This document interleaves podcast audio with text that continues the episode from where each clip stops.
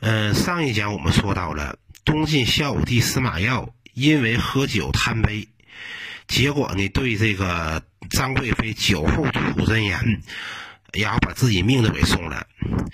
这个晋孝武帝死了以后呢，他的太子司马德宗继位，呃，是为晋安帝。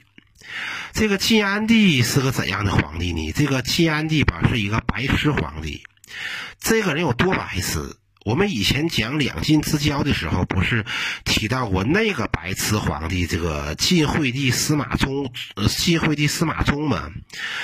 这个晋安帝司马德宗就比那晋惠帝司马衷就还要白痴。那有人可能就会问了：这个晋安帝这么白痴的话，为什么他在历史上，呃，没有什么名名气呢？啊，他不像说那个晋惠帝司马衷这个名气那么大呢。这个晋惠帝司马衷啊，他之所以呢在这个历史上比较出出名，就是因为他说了一句历史名言：“何不食肉糜？”啊，所以说晋惠帝呢才特别出名。那这个晋安帝有没有说过“何不食肉糜”这样的话？没有，他真没有说过。啊，不是说他不能说，而而是这家伙吧，压根儿就语言功能障碍，他说不了。晋安帝小的时候吧，就比较愚笨啊，有语言功能障碍，这个有嘴也说不了话。而且这个晋惠帝吧，他说这个“何不食肉糜”呀？那个虽说晋惠帝他不关注百姓的疾苦，但是最起码晋惠帝他知道吃肉是能吃饱饭的啊，吃肉是能吃饱的。这个晋安帝吧，他不仅是他语言功能有障碍，他感知能力他也很差，他连饥和饱的状态都分不清，他连这个寒热冷暖都分不清，连春夏秋冬都分不清。啊，这个人感知能力就特别差，而且呢，这个晋安帝呢，生活也不能自理。他这个人嘛，喝水、吃饭、睡觉、起床，自己都不能料理，都得让别人来伺候他。就这个人吧，说他是白痴都有点高高看他。这个晋安帝整个就是一个植物人儿啊，因为这个晋安帝。他那个生活都不能自理，所以说呢，只能由他同父同母的兄弟琅琊王司马德文呢，呃，进宫里来伺候他。这个琅琊王司马德德文呢，他这个人的性情啊，呃，比较谦恭谨慎，他经常呢在他哥哥司马德宗身边呢，呃，帮忙照顾，啊，替他安排调度，让这个司马德德宗呢，呃，勉强做事呢能比较合理啊。咱真都不知。到你说这老奸巨猾的这个司马懿，他究竟给他的子孙后代留下什么遗传基因？你说司马懿的子孙后代，呃，要么就是傻子白痴，要么就是短命鬼，要么就是被气死的、被吓死的，对吧？对吧？如果要是这个，那对吧？如果要是司马懿、司马师和司马昭要是知道这个司马家族的后代都是这种德行的话，真不知道他们的棺材板还能不能摁得住。这个晋安帝吧，这个人吧，基本上就是一个植物人啊，一个植物人做皇帝，这这对于国家、对于百姓来说，那简直就是灾难。但对于那些想挟天子以令诸侯的权臣来说呢，这种植物人做皇帝，那这这太好了啊！这不，这就是最好的傀儡皇帝，对吧？这种皇帝当傀儡，那简直比汉献帝还好控制啊！真的，跟晋安帝相比呀，这汉献帝都算是有作为的。呃，这个。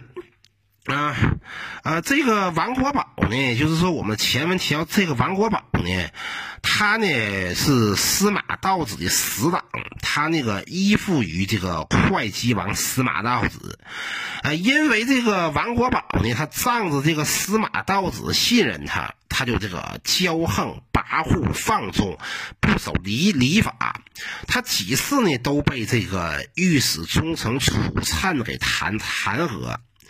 这个王国宝呢还不知道检点，他给自己建的这个豪宅呀，比这个皇帝的亲属殿还要气派。结果这个孝武帝十分讨厌他，王国宝呢也非常害怕。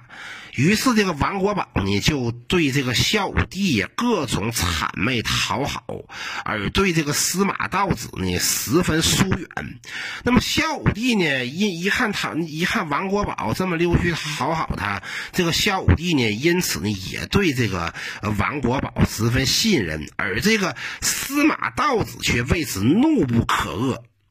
有一次上朝的时候啊，这个司马道子就当着文武百官的面大骂王国宝，啊，而且不仅是骂王王国宝，这个这个这个司马道子呢，还把这个还把随身佩戴的宝剑给拔了出来，直接就扔向王国宝。啊，所以说这个司马道子和这个王国宝的关系呀，就已经完全破裂了。但是等到孝武帝驾崩之后，这个王国宝呢，又重新投靠司马道子，并且跟他的这个堂兄王旭一起呢。对司马道子呢，又是各种谄媚、溜须拍马屁。这个司马道子呢，又再一次受到了王国宝的迷迷惑，并把这个王国宝呢当成自己的心腹。于是王国宝呢就开始啊掌掌握朝中大权。当时啊，有很多人呢都痛恨这个王国宝，其中就包括这个前文我们讲到的被孝武帝提拔的这个衍庆二州刺史王公。那个王公呢，他回到他听说孝武帝去世之后呢，他就回到京城建康城来参加这个孝武帝的葬礼。然后王公呢，经常是面色严肃的直言劝谏司马道子。那么司马道子呢，对这个王公呢也特别忌惮。那么王公退朝之后啊，他就叹息说道：“说这个房屋的房梁虽然是新的，但是我却有了国家将要灭亡这种预感。”那么这个时候啊，王国宝的这个堂兄王旭就向王国宝建议说：“说应该得那个趁王公上朝的时候，让会稽王司马道子设下伏兵，把王公给杀了。”但是王国宝没有答应。那么司马道子呢？他也想多方调节，也想争取王公，让这个朝廷内外呢能够团结一致。于是呢，这个司马道子呢就对这个王公推心置腹，希望呢就是说能够啊冰释前嫌。但是呢，王公每次谈到朝政的时候啊，那态度啊经常是声声色俱厉。那么司马道子啊，他就知道啊，王公这个人是根根本就不可能合作的。于是呢，司马道子便有了图谋陷害王公的这个想法。那么有人呢劝说这个劝说王公，应该趁前去朝见皇帝这个机会呢，动用军队把这个王国宝给杀了。那么王公呢？因为这个王国宝的这个死党，就是说这个豫州刺史于海兵强马马壮，这个王公对这个于对于海呢心有顾忌，就不敢贸然动手。而这个王寻呢，就对这个王公就说道：“说这个王国宝虽然最终一定会祸乱天下。”但现在，如果要是对他先发动攻击的话，一定会让全国上下都大失所望的。况且，你如果统领强悍的军队，要是偷偷的在京城起事的话，那么天下人都会说你是叛乱。那么王国宝呢，仍然是不能悔过自新，这这对吧？王国宝如果仍然不能悔过自新的话，那么他的罪孽一定会传遍全国的。到那个时候，我们再顺应民心，把这个王国宝给除掉，这就不怕不成功。那么王公呢，他呢听了王洵这么一说呀，就暂时停止了要除掉王国宝的准备。后来呀，这个王公呢又对这个王洵说：“说我看你吧，太像胡广了。胡广呢是那个东汉的一个大臣，这个人很有才华，但是呢，那个却对当时的宦官呢进行谄媚。这个王公呢就把这个王洵比喻成胡广。”而这个王洵呢，却和王公说道：“说这个王陵因为在那个那个在皇帝面前争执，陈平却在一旁一一旁小心谨慎，沉默不语。你就看看结果是什么样子的。”那么，公元三百九十六年的十月，这个孝武帝呢被那个埋葬在这个隆平陵。那么，王公呢就准备回京口去镇守。临走之前的时候呢，对这个司马道子说：“说皇上现在手伤。”这个王爷呢，你这个任务就更加繁重，恐怕是伊尹、周公都难以做好的。希望王爷能够亲自处理军政要务，听取宗子坦率的不同意见，放弃对音乐的爱好，疏远奸佞小人。结果呢，王公这么一说，这个在一旁的王国宝呢就更加害怕了。呃，公元三百九十七年的正月初一，这个东晋阿汉帝呢，在那。个在那个健康的宫宫宫殿里呢，行这个加冕礼，改这个年号为隆安，并且任命左仆射王洵为尚书令，领军将军王国宝为左仆仆射，监管这个官员的任免，啊，并且呢又兼啊，并并且呢又兼任这个后将军丹阳尹。那么司马道子呢，就把这个原属于东宫的兵马呢，全部分配给王国宝，让这个王国宝呢去统领这些军队。那么这个王国宝呢，与这个建威将军王旭等人呢，就他们就依附于司马道子，他们是收受贿赂、穷奢极欲、无法无天。他们这个他们的这种这个这个无法无天的行为吧，都就已经达到了极点。那么王国宝呢，是十分的讨厌这个王公和殷仲堪，于是呢，这个王国宝、王旭等人呢，就劝这个司马道子。削减这个王公和殷仲堪的兵权，呃，当时这个朝廷内外呀是流言四起，人心动荡不安。那么王公等人呢就整顿兵马，训练军队，并且向这个朝廷上奏折，请求要北上讨伐。这司马道子一看，这王公你你你哪是北伐呀？你明明是来讨伐我呀！于是这个司马道子呢，他就以朝廷的名义。下诏就说，就以这个盛夏出兵会妨碍农业生产为由，禁止王公出兵。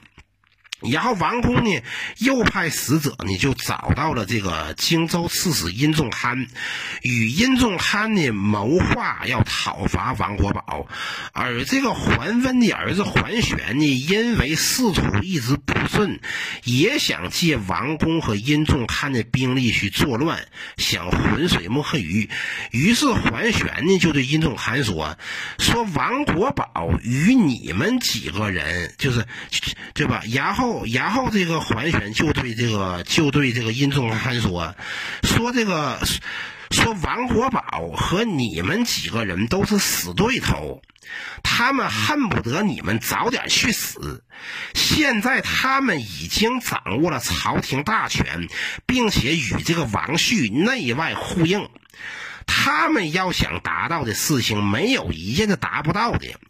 王公是国舅爷的身份，王国宝不一定敢加害他，但你是先帝破格提拔起来统领一方的封疆大吏，对吧？大家都认为你这个你你的头脑清楚有才干，但是并不是当封疆大吏的人才。如果王国宝要是以朝廷的名义让你回京，去当中书令，让殷季来代替你当英州荆州刺史，你还怎么应对呀？然后这个殷仲堪就说道啊，说这事儿吧，我也忧虑了很长时间。那老桓，你认为我怎么办，呃，才比较好呢？然后这个桓玄就说道，说这个王公这个人吧，为人正直，嫉恶如仇，你应该暗地啊与这个王公联合，约定时间，效仿当年这个战国赵鞅发动晋阳的兵马，以清君侧的名义，东西两面。一起出兵，我桓玄虽然不才，但也愿意领荆州、楚州两地的英雄豪杰，手拿武器为你充当先锋，这可是与齐桓公、晋文公一样的功劳啊！那么这个殷仲堪呢，就被桓玄给说动了。那么他也认为桓玄说的很对，于是呢，这个殷仲堪呢，就跟这个。雍州刺史西辉去联系，同时呢，又把这个他的那个堂兄南蛮校尉，呃，殷季和这个南郡相姜济等人呢找来一起谋划。那么殷季呢就跟这个殷仲堪说：“说我们作为朝中大臣，作为那个朝廷重臣，应该各自坚守自己的职责。朝廷的是非对策，怎么能是地方官员可以随便干预的呢？”至于仿效战国赵鞅这个晋阳出兵之事，这个对吧？我不敢去参参与。那么殷仲堪呢，就坚决的想邀请殷季跟他一起干。这个殷季就大怒说道：“说我前进一步也不会同意，退后一步也不会反对。”那么姜济呢，也认为呀，这个起兵造反的这个事情吧，有些不妥，可以去做。那么殷季呢，还怕这个姜济说话吧太过于激烈，招来祸患，便坐在那里呀，从中调解。姜济就说道：“说这个大丈夫怎么能用死来威胁呢？我姜济已经活了六十多岁，只是还没有找到值得我死的地方罢了。”那么殷仲堪呢，对这个对这个姜济的坚定和正直啊，也是感到害怕的。因此，殷仲堪呢就任命杨全期代替姜济为南郡相。后来呢，这个朝廷把姜济啊调到京城去任御中丞。那么这个殷季呢，就借口啊自己食用了寒食散以后呢，药性发作，就辞去了官职。那么殷仲堪呢去看望这个殷季，对这个殷季说：“说堂兄的病啊，实在是值得忧虑啊。”然后殷季就说道：“呃，说说我的病啊，最多就死我一个人，但你的病啊，能。”招致灭门大祸呀！你应该得保护好你自己，不要挂念我。而雍州刺史西辉呢，也不同意一起起兵造反。那么殷仲堪呢，就有些犹豫不决了。正好这个时候，王公的信使到了。然后王公呢是同意啊，跟殷仲堪一同起兵。那么殷仲堪呢就答应了，并且与王公约定了时间。那么王公呢也非常高兴。然后王公呢就给这个朝廷上了奏折，列举隶属王国宝的种种罪状，并发动军队前去讨伐。那么当初呢，这个孝武帝还在位的时候呢，曾对这个王洵委以重任。结果孝武帝突然驾崩，王洵还没有来得及接受孝武帝的委托做顾命大臣，他就失去了权权势，只好一言不发。那么王公呢，把这个奏折呀送到朝中之后啊，这个朝廷内外十分紧张，京城健康也戒备森严。那么司马道子啊，就问这个王洵，就说。道说这个王公和殷仲堪发动叛乱，你知道这个事儿吗？王寻就说道：“朝中大小事务，好坏的得失，我都不曾参与。王王公与殷仲堪的这个叛乱，我怎么可能会知道呢？”王国宝啊，是异常的恐惧害怕。他不知道该怎么办才好，于是王国宝呢就派了几百个人到这个族里去守卫。结果夜间的时候啊，是遇到狂风暴雨，给这几百个人吓得吧都散伙回家了。这个王公呢，这不是这个王王旭呢，就给这个王国宝出主意，让这个王国宝呢假借会稽王司马道子的命令，把王寻和车胤找来，然后再把他们杀了。按王旭的想法呢，先除掉有声望的人，然后再要挟晋安帝和司马道子，以朝廷的名义调兵去讨伐王公和殷仲堪。结果王国宝同意了。等到王寻和车胤到来的时候，王国宝又不敢去杀害他们，只好啊改为向王向王寻询问这个解决的这个解决问题的方法。那么这个王寻呢就说到了，说这个王公和殷仲憨，他们两个跟你吧没有什么深仇大恨，他们不过就是想争权夺利罢了。然后王国宝就说了，说难道王公和殷仲堪是把我当成曹爽了吗？王寻就说道，你这是什么话呀？你哪里有曹爽的罪过？王公又哪是又哪里像是宣帝那样的人？宣帝就只。宣帝就是司马懿。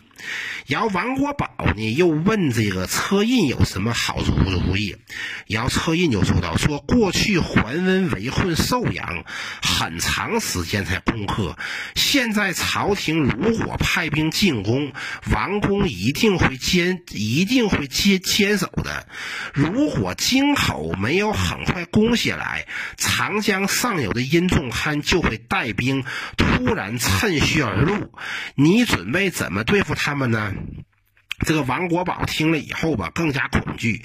于是王国宝啊，就给朝廷上了一道奏折，请求啊解除自己的一切官职，并且他自己准备要前往宫门口去去请请罪。结果这个奏章呢送上去之后啊，这王国宝又后悔了。然后王国宝呢，他又假传圣旨，谎称晋安帝已经下诏恢复了他原来的官职。司马道子这个人嘛，为人是愚昧。懦弱，只只求暂时平息此事。于是这司马道子呢，就把一切罪责都甩锅给王国宝，并派这个骠骑之役参军乔王司马尚之去带兵去抓捕王国宝，并把王国宝交到廷尉去问罪。那么司马道子呢，又以晋安帝的名义下诏，命令王国宝自杀，并且把王国宝的堂兄王旭绑缚到建康城的大街上斩首示众。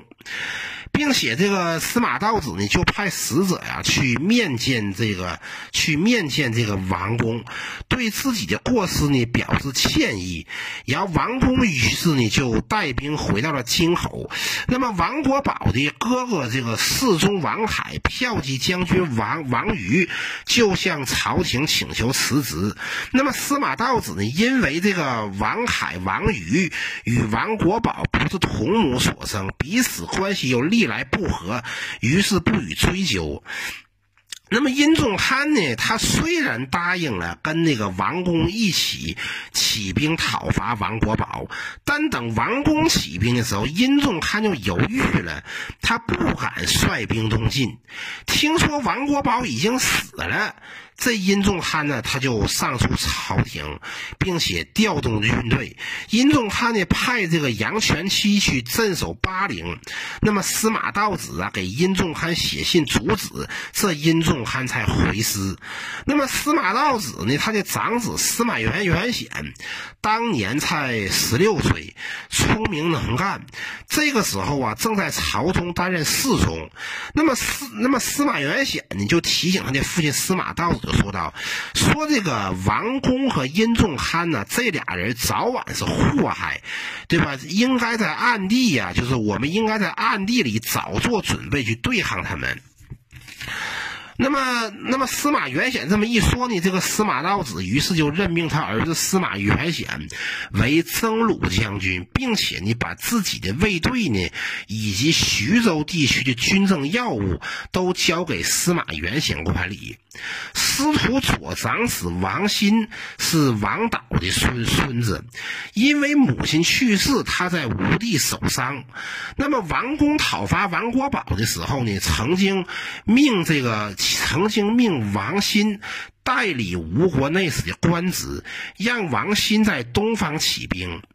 那么王王欣呢，就派前任吴国内史于孝富等等人呢，在这个吴兴、义兴一带招兵买马，并且招募了一万多人。不久呢，这个王国宝呢，就被这个朝廷给赐死。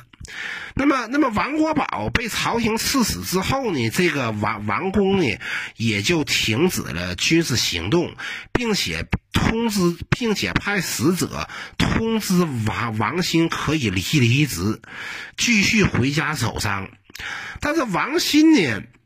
他不愿意离离职，王欣在起兵的时候啊，他就杀死了很多那个跟他有矛盾的人。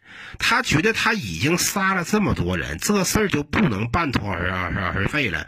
一看到这个王公下令让他离职，这王欣是勃然大怒，拒绝接受王公的命令，并且王欣派他的儿子王泰带兵去讨伐王公。王王欣呢，又给这个会稽王司马道子写写信，隶属王公的罪恶。